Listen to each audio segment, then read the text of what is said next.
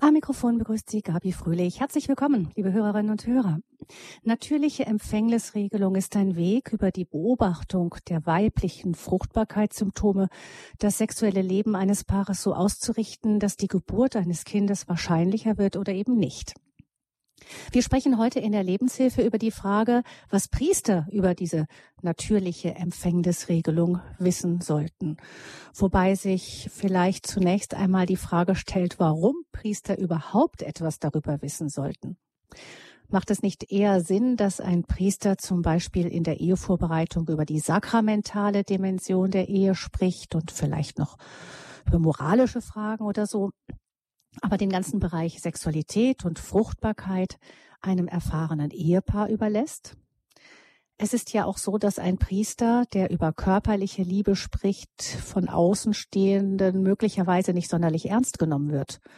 Und vor dem Hintergrund der ganzen Skandale, die jetzt wieder Land auf, Land ab durch die Medien geschleift werden, wird man als Priester vielleicht doch überhaupt einen großen Bogen um das ganze Thema machen.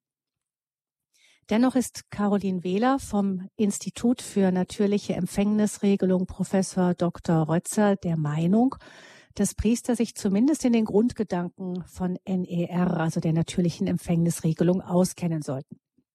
Im Erzbistum Köln sieht man das offenbar ähnlich, denn Frau Wähler wird im Rahmen der Priesterausbildung und auch der Priesterfortbildung regelmäßig zu Vorträgen über das Thema eingeladen und ist dafür auch schon über ihre Bistumsgrenzen hinweg engagiert worden. Caroline Wähler ist uns zugeschaltet aus Köln. Herzlich willkommen. Ja, guten Morgen. guten Morgen, Frau Wähler. Warum erst einmal die Kernfrage, ist es Ihrer Meinung nach wichtig, dass Priester sich mit natürlicher Empfängnisregelung beschäftigen? Ähm, gut, ja, es ist, es ist ein Thema, was äh, vielleicht nicht im ersten Moment einleuchtend erscheint. Aber ich gehe jetzt mal von mir aus. Ich habe selbst in diesem Bereich ganz wertvolle Hinweise von Priestern bekommen. Und Priester sind Ansprechpartner für Paare in der Ehevorbereitung, in der Seelsorge. Und wenn man den ganzen Bereich äh, ehelicher Sexualität ausklammert, dann, dann äh, verfehlt man sich einfach an dem, was wir als Kirche auch zu geben haben. Und ähm, gut, wir haben ja eine Lehre der Kirche, die dieses Thema auch nicht auslässt. Das heißt, wir müssen den Paaren, wir müssen allen Menschen die Lehre vollständig vermitteln. Und da gehört es eben auch dazu. Mhm. Jetzt ist es ja ähm, die Auffassung sehr weit verbreitet, dass es völlig unmöglich sei, überhaupt als Paar nach der Lehre der Kirche, der traditionell überlieferten Lehre der Kirche zu leben. Es ist so, dass die meisten, also es gibt ja ganz viele ähm, Stimmen, die fordern, dass man das zeitgemäßer machen müsse, dass es einfach nicht mehr zeitgemäß sei, auch auf künstliche ähm, Empfängnisblocker zu verzichten. Ähm, das sei einfach nicht mehr in unserer Zeit und komme auch eben der Rolle, die Sexualität im Leben eines Paares spielt, werde das nicht mehr gerecht. Ähm, was sagen Sie dazu?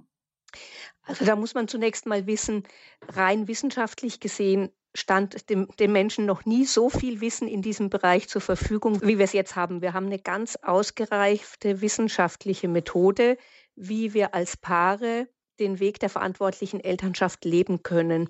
Und Professor Rötzer, der der Urheber der symptothermalen Methode ist, hatte für sich selbst einen Leitsatz, der ihn angetrieben hat, immer weiter auch in diesem Bereich zu forschen. Und zwar, er hat gesagt, wenn die Lehre der Kirche wahr ist, dann muss sie auch lebbar sein. Das heißt, für ihn war wirklich ganz klar, die Lehre muss sich in der Praxis bewähren. Wenn sich das nicht anwenden lässt, dann hat das keinen Sinn. Und das können wir als Paare eben anhand dieser Lebensweise selbst verifizieren. Es funktioniert. Ja. Und dann kommt auch dazu, ähm, äh, ja, immer mehr Menschen möchten einen natürlichen Lebensstil und äh, möchten dabei auch den Bereich des persönlichen, ich sage jetzt mal, Fruchtbarkeitsmanagements nicht ausschließen. Das heißt, sie, sie möchten die negativen ähm, Begleiterscheinungen, die Nebenwirkungen von Verhütung nicht mehr in Kauf nehmen und nähern sich teilweise auf diesem Weg, ohne dass sie überhaupt mit der kirchlichen Lehre in Berührung gekommen sind, einfach weil sie eine, einen gesunden Lebensstil möchten. Also die Zeit spricht eigentlich sehr für uns. Und wir haben wirklich mit der natürlichen Empfängnisregelung eine gut lebbare, gut anwendbare, auch teilweise herausfordernde, aber wirklich einfach anzuwendende Methode, ähm, die wir den Paaren zur Verfügung stellen können. Sie haben Lebensweise gesagt. Das ist ähm, mehr als nur einfach die Frage, offensichtlich ähm, möchte ich jetzt ein Kind ja oder nein. Ähm, vielleicht erklären Sie doch nochmal die Grundzüge für all diejenigen. Wir haben das natürlich in anderen Sendungen auch schon ausführlicher behandelt, aber vielleicht an der Stelle doch mal die Grundzüge von dieser symptothermalen Methode laut Dr. Rötzer, nach der die natürliche Empfängnisregelung funktioniert. Ja, das mache ich sehr gerne. Ähm, das ist auch das, was eben ganz wichtig ist in, meinem, in meinen Augen für Priester, dass sie eben wissen, was muss ein Paar machen und äh, wie funktioniert es. Ob sie jetzt die Methode im Detail erklären können, halte ich für weniger wichtig. Das ist natürlich schön, wenn sie das können. Und wir haben bei unserem Institut auch Priester, die die Ausbildung gemacht haben, damit sie das eben Paaren weitergeben können. Aber ganz wichtig ist mir eben, dass sie die volle Schönheit der Lehre der Kirche wirklich auch selbstbewusst weitergeben können und auch den Paaren nahebringen können, weil sie eben wissen, dass es funktioniert. Ja, was muss ein, was muss ein Paar machen? Also die, die Frau beobachtet bestimmte Körpersymptome, die ihr eben äh, anzeigen, in welcher Phase des Zyklus sie sich befindet. Und zusätzlich misst sie täglich die Aufwachtemperatur. Und das sind eben diese beiden Standbeine. Äh, und anhand weniger Regeln kann man diese Beobachtungen auswerten und die dann in zwei Richtungen nutzen, nämlich zum einen, um eine Schwangerschaft gezielt anzustreben oder auf der anderen Seite auch eine Schwangerschaft zu vermeiden. Ähm, es gibt unterschiedliche Phasen im Zyklus. Es gibt eine relative Unfruchtbarkeit am Zyklusbeginn, wo mit einer geringen Wahrscheinlichkeit es zu einer Schwangerschaft kommen kann. Dann gibt es die beste fruchtbare Zeit im Zyklus und es gibt auch die sicher unfruchtbare Zeit. Und was viele nicht wissen, wir können eben anhand der symptomthermalen Methode die sicher unfruchtbare Zeit so zuverlässig festlegen, dass wir auch Paare begleiten, die zum Beispiel aus medizinischen Gründen eine Schwangerschaft unbedingt vermeiden müssen. Also wo es wirklich um Leben und Tod ginge, zum Beispiel bei der Mutter oder wo das Kind geschädigt sein könnte. Und wir können auch für diese Paare eben die, diese beste, diese Zeit im Zyklus anbieten, Entschuldigung, wo keine Schwangerschaft eintreten kann. Ja, das sind so die, die Grundzüge äh, der natürlichen Empfängnisregelung. Das heißt, wir haben als Grundlage die biologischen Gegebenheiten, nämlich den Zyklus der Frau. Und wir verhalten uns als Paar entsprechend der Vorgaben. Also wir greifen nicht manipulativ ein in das Fruchtbarkeitsgeschehen. Und deshalb kann natürlich Empfängnisregelung auch niemals Verhütung sein. Also der Begriff, den man ab und zu hört, natürliche Verhütung, der ist ein Widerspruch in sich, weil Verhütung immer bedeutet, dass man manipulativ in das Fruchtbarkeitsgeschehen eingreift, entweder vor, während oder nach dem Akt der sexuellen Hingabe mit dem Ziel, eine Schwangerschaft auszuschließen. Aber das, genau das tun wir eben nicht, sondern wir respektieren die Vorgaben der Natur und stellen unser Verhalten als Paar darauf ein.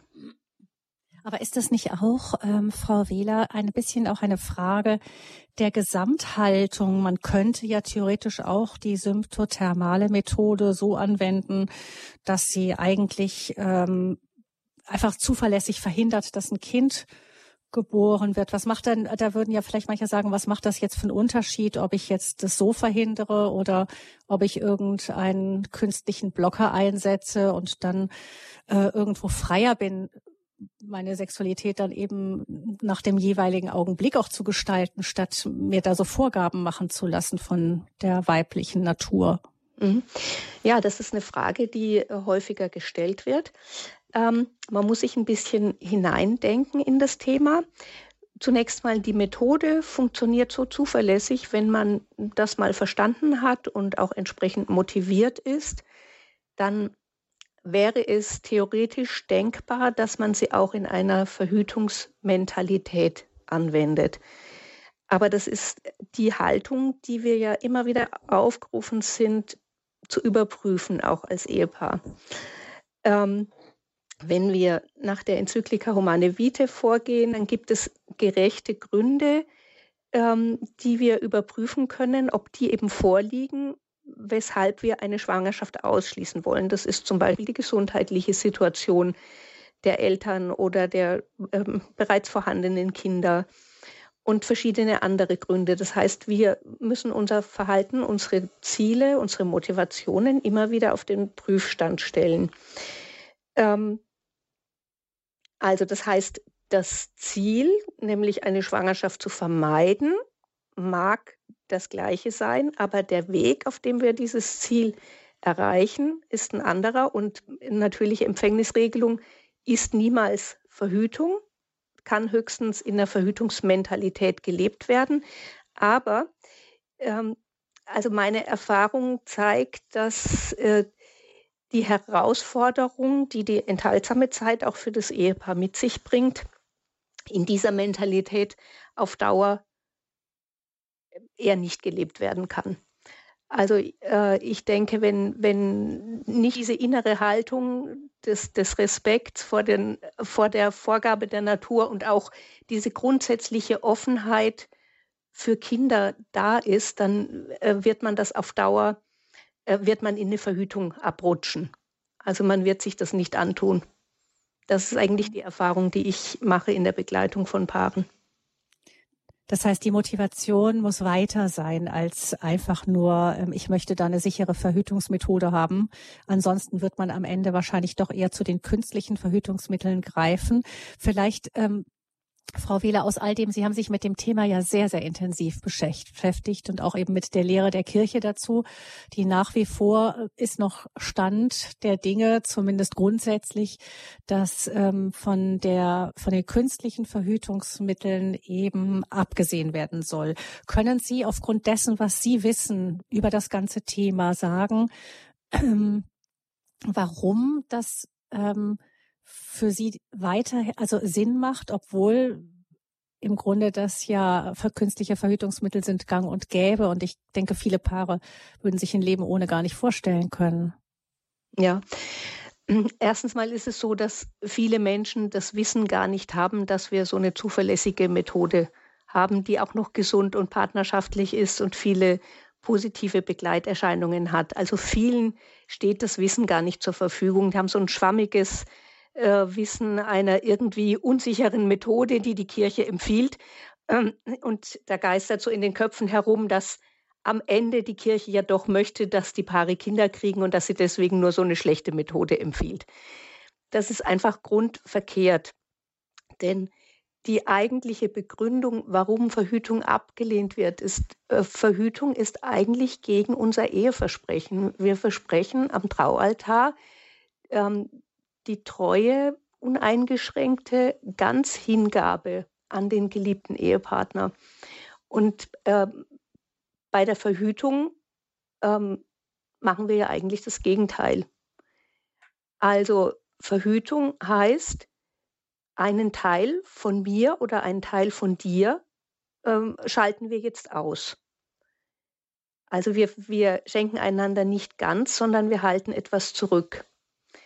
Und wir können davon ausgehen, dass das sowohl im körperlichen als auch im geistlichen Sinne etwas mit uns macht, wenn wir das tun.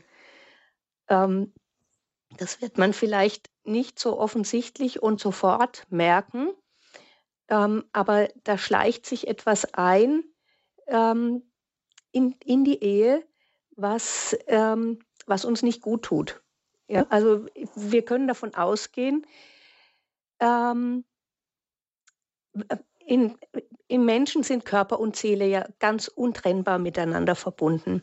Und so untrennbar verbunden ist auch im Akt der sexuellen Hingabe, äh, dass er von sich aus, von Natur aus, zwei Sinngehalte enthält, nämlich zum einen die Liebesbekundung und zum anderen das Potenzial der Fruchtbarkeit, also dass ein neuer Mensch daraus entstehen kann.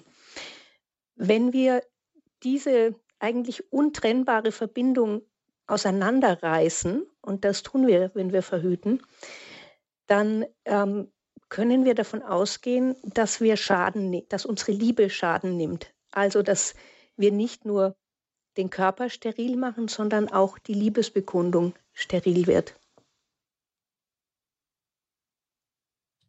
Und noch einmal, weil es so wichtig ist, ähm, dennoch eben die, die Sexualität oder die, also miteinander schlafen, auf gut Deutsch gesagt, in einer unfruchtbaren Phase hat diesen Effekt nicht.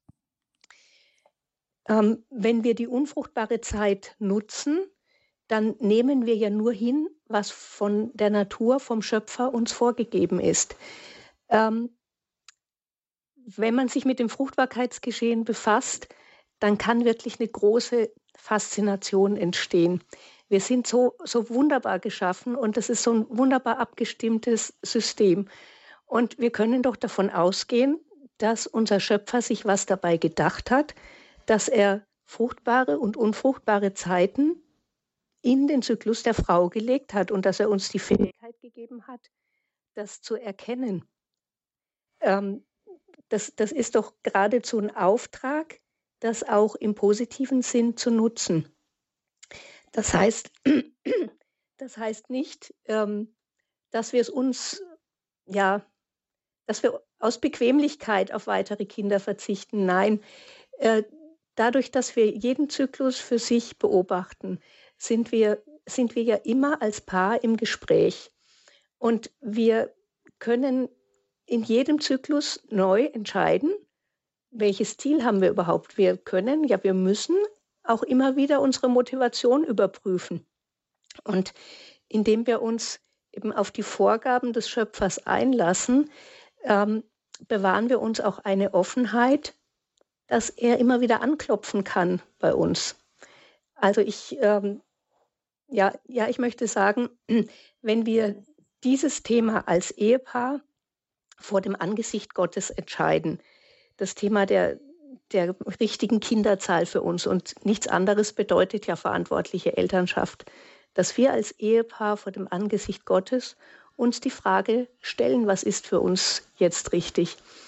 Ähm, wenn wir das in dieser Offenheit mit der natürlichen Empfängnisregelung leben, dann, dann geben wir Gott eben die Möglichkeit, Teil unserer Entscheidung zu sein. Und das ist der große Unterschied. Mhm. Die natürliche Empfängnisregelung und was Priester darüber wissen sollten, ist das Thema hier in der Lebenshilfesendung bei Radio Horeb. Mein Gast ist Caroline Wähler vom Institut für natürliche Empfängnisregelung, Professor Dr. Rötzer. Sie ist vom Erzbistum Köln immer wieder damit beauftragt, in der Priesterausbildung und Priesterfortbildung in das Thema natürliche Empfängnisregelung einzuführen. Wir hören jetzt etwas Musik und dann würde ich gerne nochmal mit Frau Wähler kurz hm, auf die üblichen Alternativen eingehen, die künstliche, ähm, ja, künstlichen Verhütungsmittel, die so auf dem Markt sind. Ähm, Frau Wähler hat gesagt, wir wissen heute so viel wie nie zuvor über das ganze Gebiet und vielleicht sollte man gehört zur Offenheit und Klarheit auch zu wissen, wie diese einzelnen Verhütungsmittel wirken und vielleicht wächst dadurch auch das Verständnis für den Unterschied den die natürliche Empfängnisregelung als gesamtes Konzept hat. Gleich in der Lebenshilfe hier bei Radio Horeb.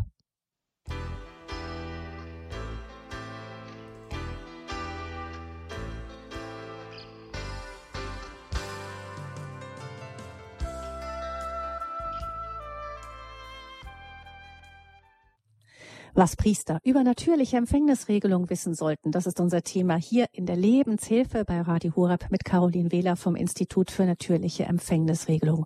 Professor Dr. Rötzer, der hat die natürliche Empfängnisregelung, ja man könnte so sagen, das Konzept äh, vervollständigt, vervollkommen. Der hat die Dinge nicht selber ganz frei erfunden, sondern sich ganz tief eingelesen in das Thema, weil er sich gesagt hat, wenn die Lehre der katholischen Kirche wahr ist, dann muss sie auch lebbar sein.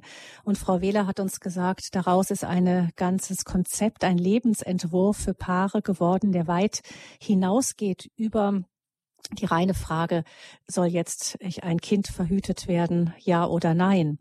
Äh, Frau Wähler, Sie haben von vielen positiven Begleiterscheinungen gesprochen, die die Anwendung dieser Methode für Paare mit sich bringt. Aber vielleicht gucken wir erst einmal kurz auf ähm, der Teil, der eben ausgeklammert wird, auf den Teil, der ausgeklammert wird bei der natürlichen Empfängnisregelung, nämlich die künstliche Verhütung. Da gibt es ja verschiedene Methoden. Vielleicht können Sie mal ganz kurz umreißen. Die wirkt so und die ist deshalb für uns, kommt die nicht in Frage. Ja, gehe ich gerne ganz kurz drauf ein. Ich sage mal, das ist ja keine Sendung über Verhütung, aber um sich fundiert entscheiden zu können und um auch das Wesen der natürlichen Empfängnisregelung gut zu verstehen, ist es manchmal ganz gut, wenn man die Alternativen kennt.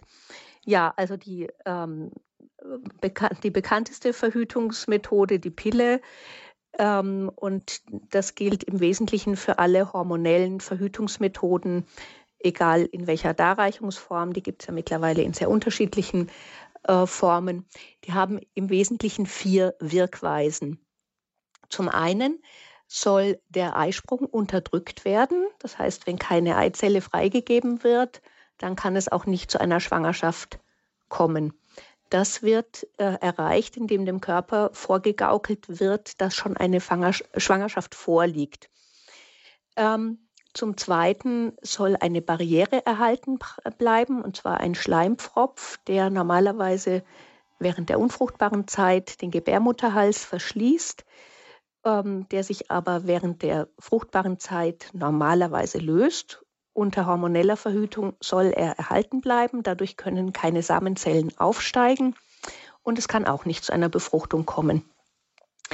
Äh, die dritte Wirkweise ist der sogenannte Tubenfaktor der beeinträchtigt die Funktion der Eileiter, ähm, sodass eine befruchtete Eizelle nicht in die Gebärmutter transportiert wird oder zumindest nicht zeitgemäß transportiert wird und ähm, dadurch ja der kleine Mensch, denn wir können von einem Menschen sprechen, sobald Samen und Eizelle verschmolzen sind, ähm, äh, stirbt auf dem Weg in die Gebärmutter.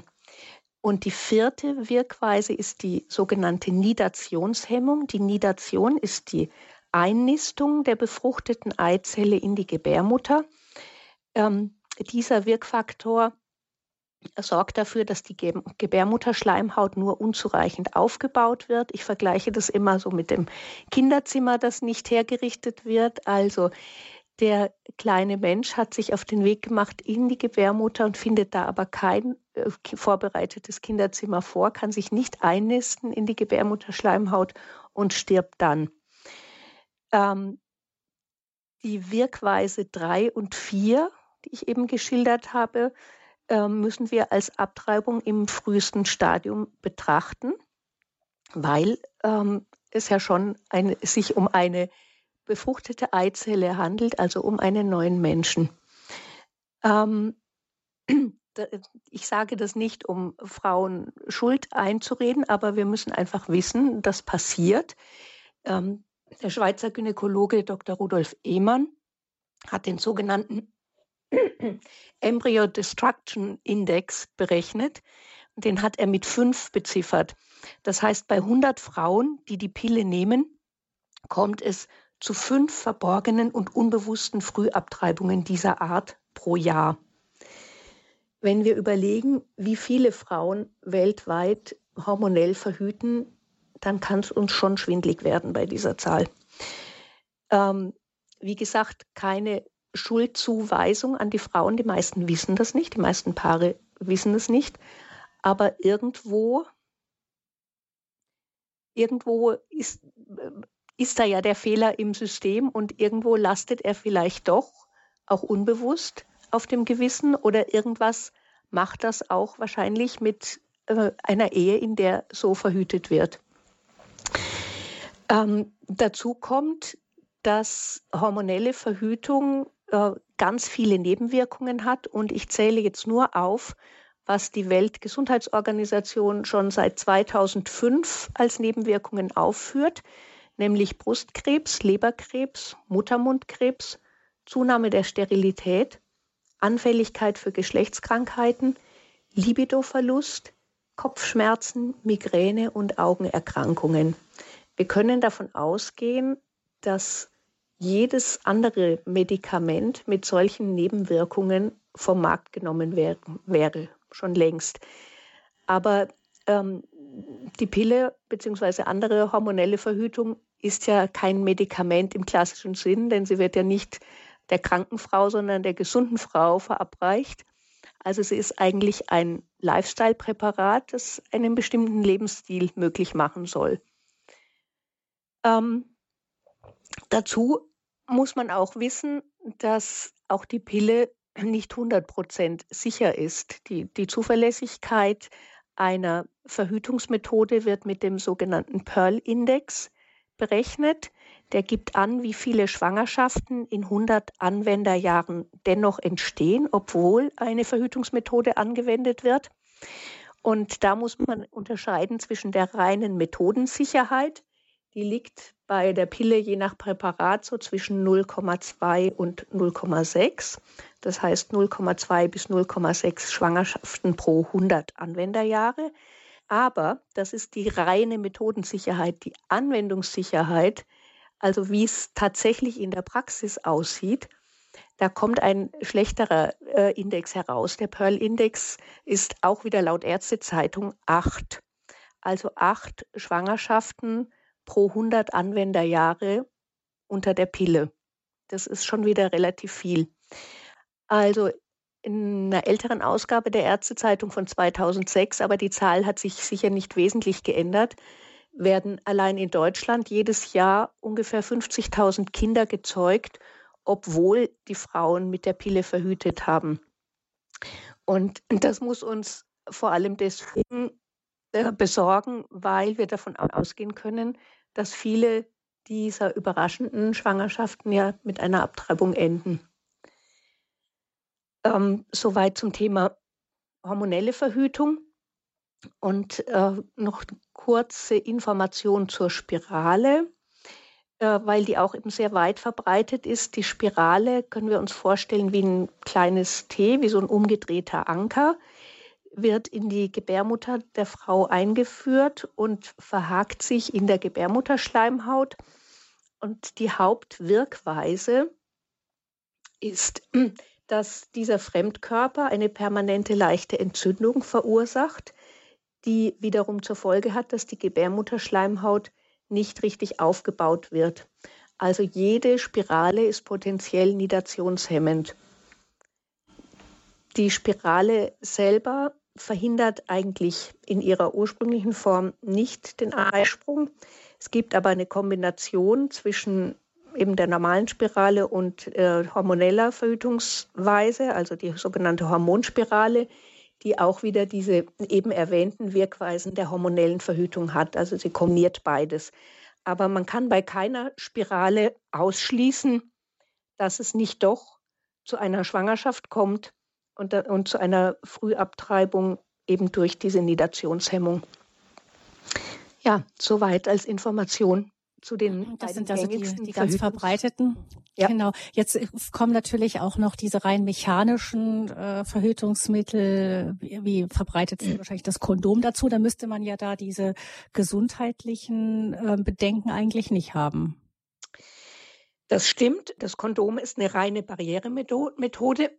Aber ähm, also die, die gesundheitlichen Nebenwirkungen brauchen wir da nicht befürchten. Allerdings hat das Kondom auch einen sehr schlechten Pearl-Index. Je nachdem, welcher Studie man glaubt, ist der Pearl-Index zwischen drei und elf.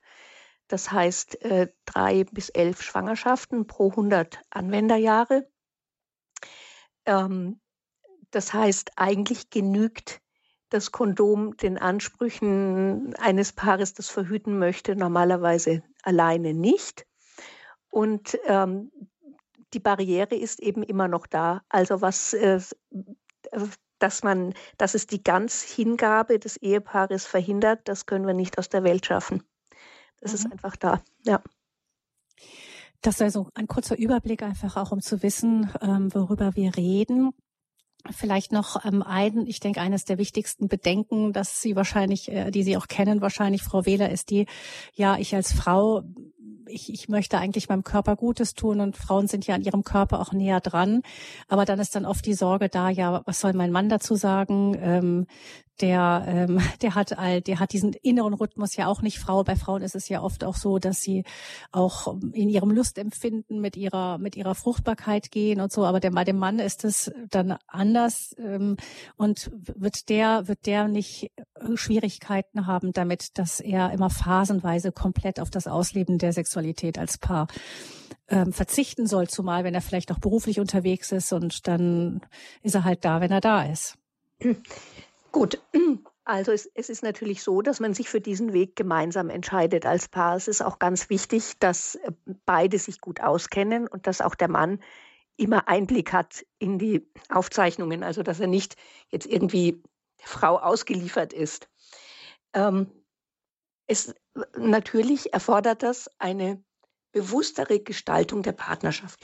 Hm, wenn, wenn wir uns als Paar für die natürliche Empfängnisregelung entscheiden ähm, und ähm, momentan oder auch für, vielleicht für längere Zeit eine Schwangerschaft ausschließen müssen, dann heißt das ja nicht, dass wir uns in der fruchtbaren Zeit nicht lieb haben. Wir entscheiden uns ja auch dafür aus Liebe zueinander. Ähm, das ist Rötzer hat immer gesagt, das soll keine Zeit ohne Liebe sein. Das ist eine Zeit, in der wir uns als Ehepaar die Liebe auf andere Weise zeigen. Und ähm, viele Paare, die natürliche Empfängnisregelung leben, ähm, sagen, dass das ihre Kreativität ähm, auch befördert und äh, ja, dass, dass ihnen das viel Spielraum gibt, die Partnerschaft auch äh, anders liebevoll miteinander zu gestalten. Also das kann eine Zeit sein, in der wir Gemeinsamkeiten auf andere Weise pflegen. Und ähm, das, das kann auch eine Zeit sein, in der wir uns vielleicht gegenseitig mehr Freiheiten lassen für, für Dinge, die, die vielleicht nur einer gerne macht. Ähm, also auf jeden Fall ist es keine Zeit ohne Liebe. Und ähm, also Studien zeigen auch, dass Paare, die natürliche Empfängnisregelung leben, nicht seltener miteinander schlafen, nur es verteilt sich eben auf andere Zeiten des Zyklus.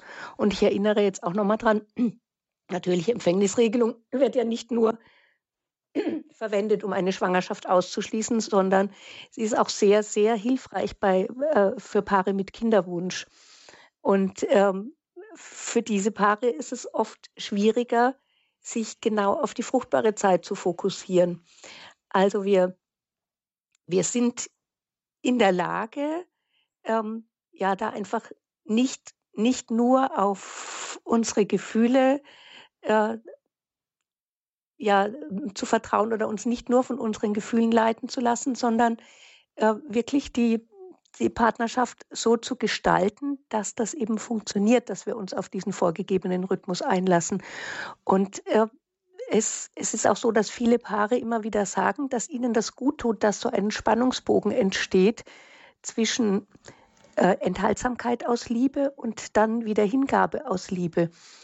Wir wissen ja schon, dass alles, was uns immer zur Verfügung steht, auch leicht ähm, der Gefahr unterliegt, seinen, seinen Wert zu verlieren, seinen Reiz zu verlieren. Und wir halten durch diesen Spannungsbogen eben auch ähm, ja, so das, das Interesse und die, die Freude, das, sich wieder neu aufeinander freuen, das halten wir einfach immer wach in der Ehe.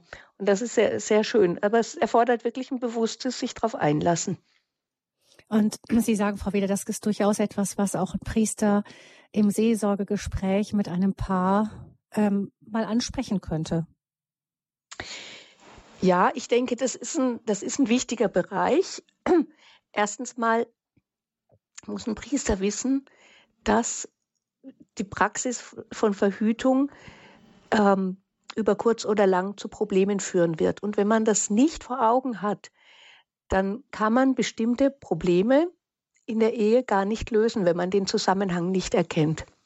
Also das ist das eine. Und das andere ist natürlich, können auch auf dem Weg der natürlichen Empfängnisregelung Schwierigkeiten auftreten. Wie, wie, wie gehen wir denn damit um, wenn wir da unterschiedliche Bedürfnisse haben, wie, ähm, wie gehen wir immer wieder neu aufeinander zu.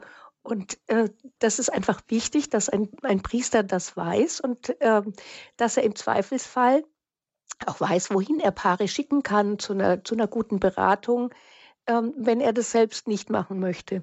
Aber für mich ist einfach ganz wichtig, diese Sprachfähigkeit auch als Priester. Es soll kein Priester die Scheu haben, über das Thema zu sprechen, weil er sagt, ja, ich selbst lebe zölibatär. Ich halte es da mit Johannes Paul, wenn man die Schriften des heiligen Papstes Johannes Paul liest, dann kann man sich gar nicht vorstellen, ähm, dass er zölibatär gelebt hat, aber wir wissen es ja. Und er hat einfach viele Erfahrungen mit äh, jungen Paaren, mit Ehepaaren, die er auch über einen längeren Zeitraum begleitet hat, geteilt und hat sich dadurch so tiefes Wissen auch über die menschliche Sexualität erworben. Und das ist, das ist schon wunderbar zu sehen, wie man das eben ähm, mit der Spiritualität auch der äh, christlichen Ehe zusammenbringen kann und ja dadurch ja auch ein vertieftes Verständnis für das Sakrament ähm, bewirken kann. Deswegen ist es auch so wichtig. Und wenn ich mit Priestern arbeite, dann mache ich auch immer oder ich versuche immer so eine Art Argumentationsschulung zu machen. Also äh, ich spreche gängige äh, Gegenargumente an. Was, was sind häufige Einwände? Was könnten wir, da, was könnten wir darauf sagen? Also nach, nach dem Informationsblock sozusagen darüber ins Gespräch zu kommen, einfach um wirklich eine, ähm, ja, eine gute Argumentationsweise zu erwerben und auch eine gute Sprachfähigkeit. Mhm. Was Priester über die natürliche Empfängnisregelung wissen sollten, ist das Thema hier in der Lebenshilfesendung bei Radio Horeb. Wir haben zu Gast Caroline Wähler vom Institut für natürliche Empfängnisregelung, Professor Dr. Rötzger, und sie steht auch Ihnen, liebe Hörerinnen und Hörer, gerne für Ihre Fragen zur Verfügung. Natürlich freuen wir uns, wenn es einen Priester gibt, der zuhört und anruft. Oft hören aber solche Sendungen werden oft im Podcast auch nachgehört. Aber auch Sie, wenn Sie Fragen haben, liebe Hörerinnen Hörerinnen und Hörer zum Thema natürliche Empfängnisregelung können Sie jetzt die Gelegenheit auch nutzen und Sie, Frau Wähler, ähm, fragen in, der, in dieser Sendung unter 089 517 008 008. Die Nummer zur Sendung Lebenshilfe bei Radio Horeb 089 517 008 008. Sie können natürlich auch anrufen und uns Ihre persönlichen Erfahrungen mit der natürlichen Empfängnisregelung mitteilen. Auch dafür die Nummer 089 517 008 008.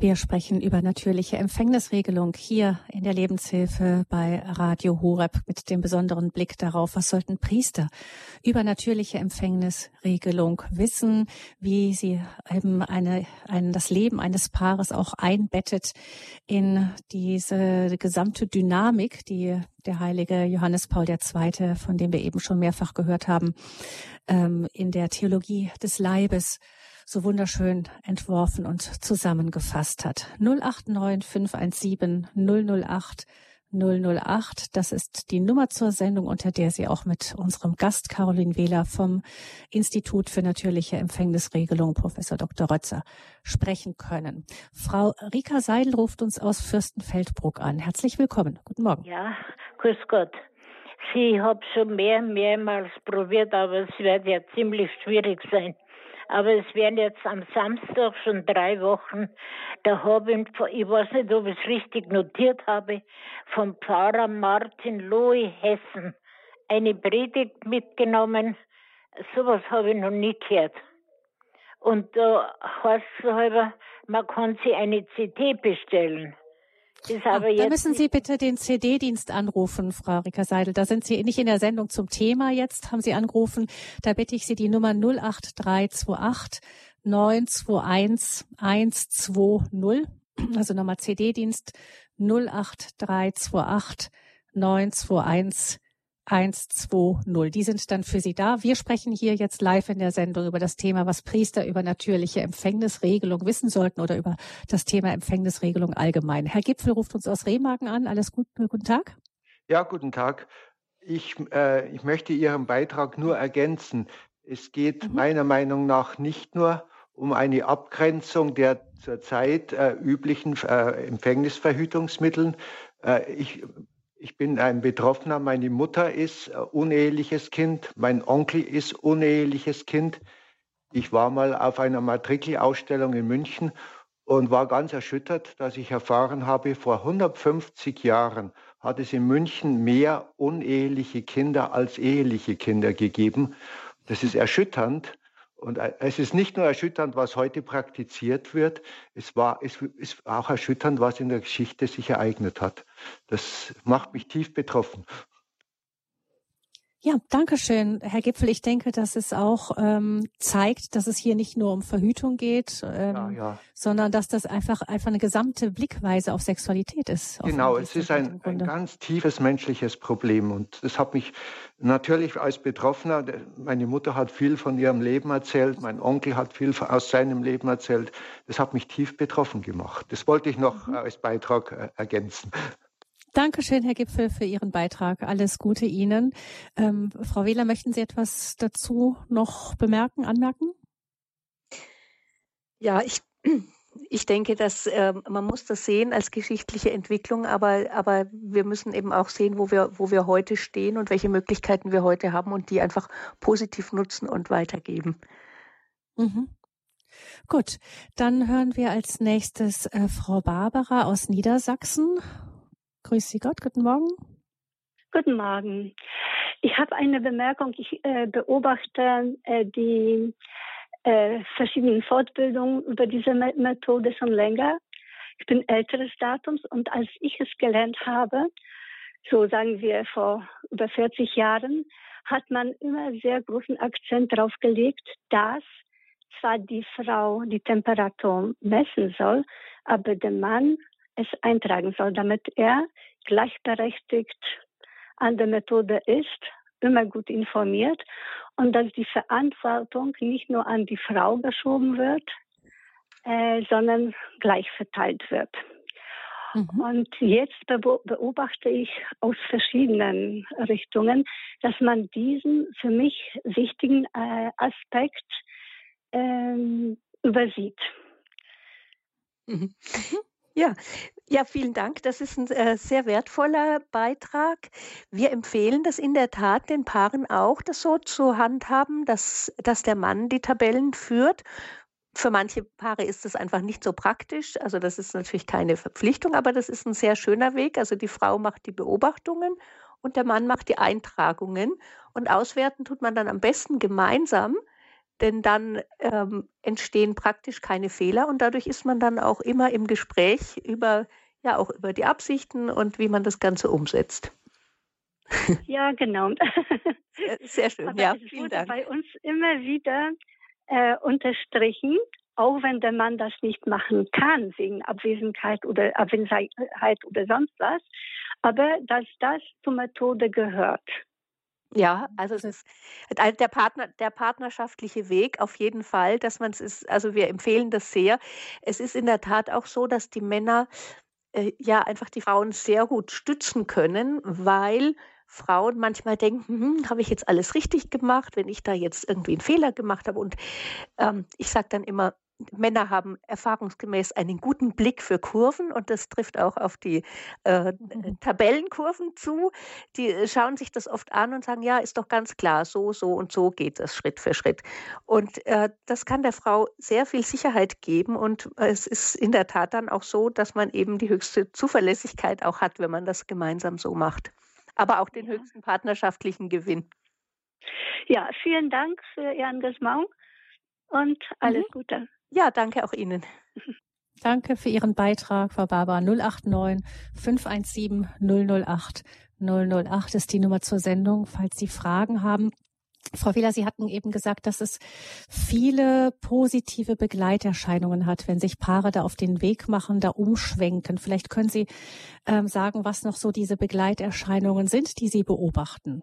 Ja, ja, also wir können, man kann als erstes mal sagen, wir werden erstmal als Menschen in unserer ganzheitlichen Sicht ernst genommen und in unserem, mit unserer Sehnsucht nach, nach Liebe, nach Hingabe, nach ganz angenommen sein.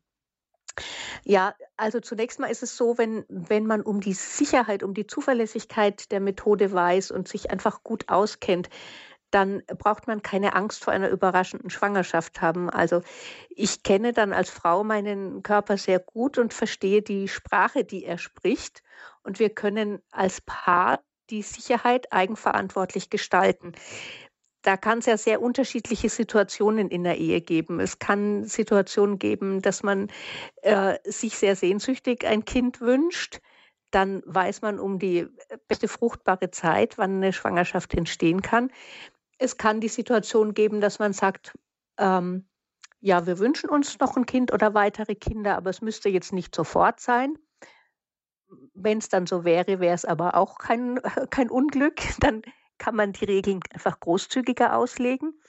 Und es kann Zeiten geben, wo man sagt, oh, jetzt sind wir wirklich am Limit, jetzt wäre es aus vorliegenden Gründen unverantwortlich, eine, eine Schwangerschaft äh, anzustreben, dann haben wir die sicher unfruchtbare Zeit im Zyklus.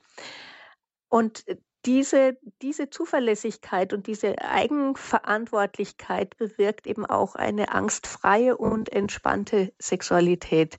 Und das gilt ganz besonders auch für Paare, ähm, bei denen eine medizinische Kontraindikation vorliegt. Wir müssen uns einfach vorstellen, äh, für diese Paare würde normalerweise jedes Einswerden in der Ehe mit äh, der Lebensbedrohung verbunden sein. Ja, man muss sich einfach die Situation vor Augen halten. Und diese Paare kommen zu uns und fragen, können Sie uns einen einzigen Tag nennen, wo wir nicht schwanger werden können? Und wir können Ihnen eine ganze Reihe von sicher unfruchtbaren Tagen im Zyklus aufzeigen.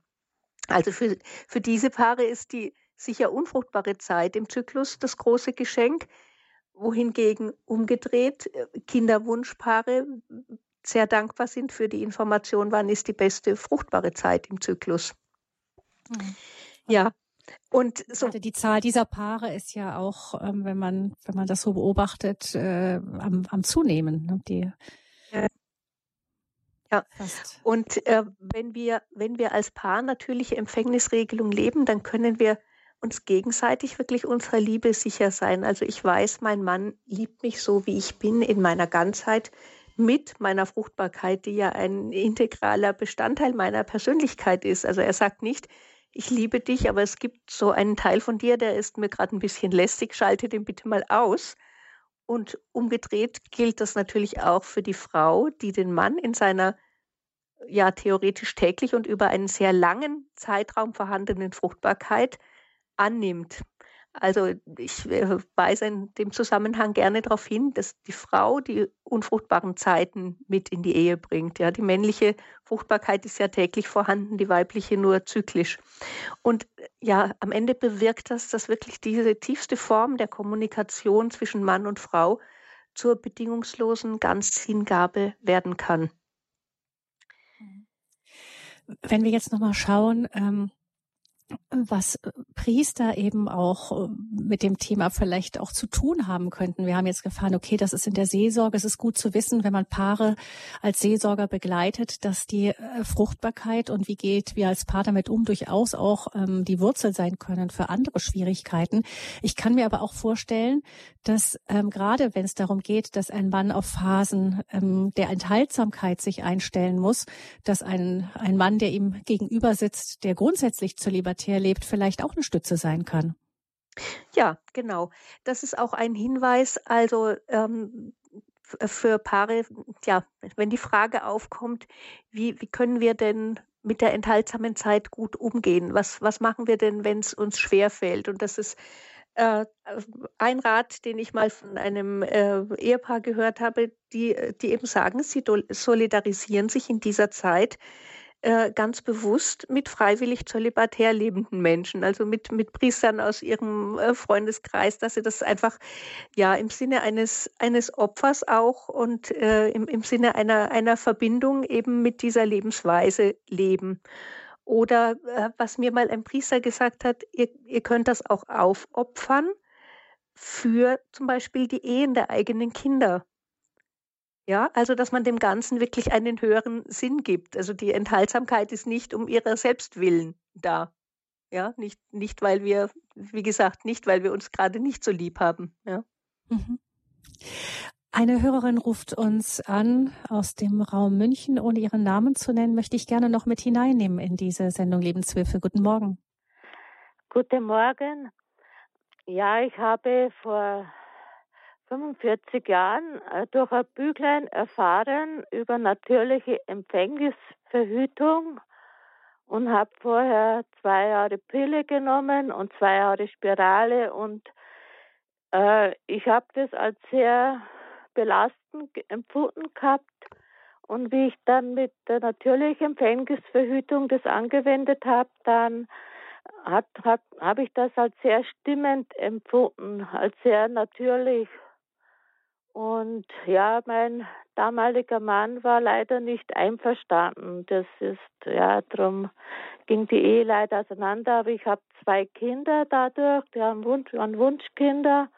Und äh, das habe ich auch weiterempfohlen, das Büchlein. Und ja, und ich finde das gut, dass darüber gesprochen wird, weil ich hätte auch nie ein Kind abgetrieben und fand damals auch gut, wie Johannes Paul Zweite gesagt hat, warum Abtreibung nicht gut ist und so. Und das sowieso, ja, wäre ich, ja, fand ich das gut, wie ich das gemacht habe und dass das gibt so. Mhm. Und dass das stimmig auch mit der Kirche, kirchlichen Lehre ist, finde ich auch gut. Ja, das wollte ich dazu mhm. sagen. Ja, vielen Dank. Vielen Dank. Danke für Ihr Zeugnis, ja. Mhm. Ähm, wir gucken noch einmal, ähm, genau, wir hatten geschaut gerade eben auf ähm, Priester und das Thema. Und Sie sagten eben, Frau, Frau Wähler, auch das kann auch, es kann auch ein schönes Miteinander sein, eben diese Methode zu gehen, eben Paare, die eben phasenweise enthaltsam leben, der Priester, der sich grundsätzlich um der Liebe Gottes willen auch zur Enthaltsamkeit, ähm, Enthaltsamkeit verpflichtet und die wählt freiwillig grundsätzlich, also ein schönes Miteinander zwischen diesen beiden Berufungen auch. Ähm, noch eines vielleicht jetzt gerade, wenn wir wissen eben, was diese, was das alles, was wie Sexualität eben eingeordnet ist in dieses ganze Menschenbild, auch in die Paarbeziehung, ähm, kann ich mir vorstellen, das ist ja umso katastrophaler das, was wir jetzt wieder auch äh, eben aus dem Bereich Kirche hören mit Missbrauchsgeschichten. Gerade das Thema Sexualität ist ja das, was am meisten hochkocht. Ähm, und genau diese ganzen Geschichten drohen ja, so ist mein Eindruck, Frau Wähler, das zu verdecken, was es in Wahrheit eben an Kostbarkeit in dem ganzen Bereich gibt. Man, man will ja jetzt im Grunde ähm, die, die, die Missbräuchlichkeit verhindern, indem man im Grunde die Züge länger lässt und sagt eben, was die Kirche gelebt hat, das war einfach nicht zeitgemäß. Man sieht's ja, es hat nicht geklappt. Die Leute haben sich einfach nicht dran halten können. Es sind Katastrophen dabei rausgekommen. Ja, das ist natürlich ein großes Thema, aber ich, ich würde sagen, das ist eigentlich eine starke Motivation, erst recht damit nach außen zu gehen. Denn das ist, glaube ich, das, was gefehlt hat in den letzten Jahrzehnten, nämlich dass die Lehre der Kirche erklärt wird, dass, dass sie den Menschen nahegebracht wird, dass, dass sie nicht irgendwie versteckt gehalten wird. Und deswegen müssen wir Worte finden, wie wir das den Menschen nahebringen können. Ähm, es gibt zum Beispiel auch eine Studie, die sagt, dass äh, die Nutzer der natürlichen Empfängnisregelung nur, ich glaube, zu einem ganz verschwindend geringen Anteil von fünf Prozent in der Ehevorbereitung darüber gehört haben, ja, wo, wenn nicht hier, äh, wird, muss über so ein Thema gesprochen werden. Also ich glaube, äh, wir brauchen wirklich eine Sprache, in der wir diese ganze Sexualmoral der Kirche den Menschen nahebringen können. Und ähm, äh, indem, indem wir sie erklären können, indem wir sie in ihrer vollen Schönheit zum Strahlen bringen können. Und natürlich äh, müssen wir auf die Paare schauen, die es leben. Und ich, ich muss sagen, für mich ist immer ganz toll äh, der Kongress des Instituts für natürliche Empfängnisregelung, den wir jährlich irgendwo im deutschsprachigen Raum abhalten, denn da kommen viele Paare zusammen, äh, die sich mit der natürlichen Empfängnisregelung befassen, einerseits für sich selbst, andererseits mit der Weitergabe. Und man spürt da immer, diese Paare gehen anders miteinander um. Und das ist für mich so ein starkes Zeugnis. Deswegen würde ich mir auch wünschen, dass alle Priester Paare kennen, die so leben. Denn am Ende, ähm, am Ende kann man nur überzeugt sein, wenn man es lebt. Also wir können noch so viel erzählen, wir können werben für diesen schönen Weg, aber irgendwann muss man springen als Paar und muss so leben. Und ich, wir können die Paare nur ermutigen, ähm, informiert euch gut, ihr habt nichts zu verlieren, aber ihr könnt alles gewinnen auf diesem Weg. Und Rötzer hat, Rötzer hat, gesagt, die Ehe kann das letzte, der letzte Rest vom Paradies sein. Und das ist so eine, so eine starke Motivation, dass man wirklich den Paaren äh, diesen Weg ermöglicht, einfach zu einer glücklichen Ehe. Mhm. Ein Weg, der nicht immer einfach ist. Wir haben eben auch ein Beispiel gehört von jemandem, wo der Mann eben abgewinkt hat und hat gesagt, das ist meins nicht. Das stelle ich mir vor, ist dann ein großes Leiden, auch für die Frau, die davon ja. betroffen ist. Aber die Paare, die sich auf den Weg machen, gemeinsam sagen, sie haben es nicht bereut, sondern sie haben ihre Paarbeziehung nochmal auf eine neue Ebene gestellt, auch in eine geistliche Ebene hineingestellt. Und Sie sagen, Frau Wähler, wenn ich es richtig verstanden habe, nicht die Lehre, die traditionelle Lehre der Kirche ist das Problem, sondern dass wir sie nicht wirklich vermittelt haben, dass wir uns nicht dahinter genau. gestellt haben und sie nicht ja. mit Begeisterung weitergegeben haben. Ja, ja. Vielen Dank für diese Sendung Caroline Wähler zum Thema, was Priester über natürliche Empfängnisregelung wissen sollten. Bitte gerne empfehlen Sie diese Sendung weiter, vielleicht auch Ihrem Pfarrer oder ähm, einem Priester, den Sie kennen. Anderen, die in der Seelsorge arbeiten, gilt das natürlich auch. Sie können auf den Podcast von Radio Horeb verweisen unter horeb.org. In der Mediathek von Radio Horeb finden Sie diese Sendung dann in Kürze auch als, als Podcast zum Nachhören. In der Rubrik Christ und Welt oder Leben in Beziehung werden wir diese Sendung ablegen. Unter horeb.org Mediathek der Podcast von Radio Horeb gerne zum Nachhören auch und zum Weiterempfehlen. Denken Sie immer daran, liebe Hörerinnen und Hörer, dass wir solche Sendungen wie diese, die auch, mit denen wir auch versuchen, Kirche mitzuprägen und zu gestalten, ähm, dass wir diese Sendungen nur deshalb überhaupt gestalten können, weil Sie uns immer wieder mit Ihren Spenden und mit Ihren Gebeten unterstützen. Herzlichen Dank an all diejenigen, die das tun. Ein herzliches Vergelt's Gott das auch an Frau Wähler, die ihren Beitrag geleistet hat, dadurch, dass sie uns für diese Sendung zur Verfügung gestanden hat. Vielen herzlichen Dank, Frau Wähler. Ihnen alles Gute und Gottes Segen für Ihr Wirken. Und ja, herzlichen Dank auch von mir. Ich verabschiede mich von Ihnen, liebe Hörerinnen und Hörer, und wünsche Ihnen noch einen gesegneten Tag. Ihre Gabi Fröhlich.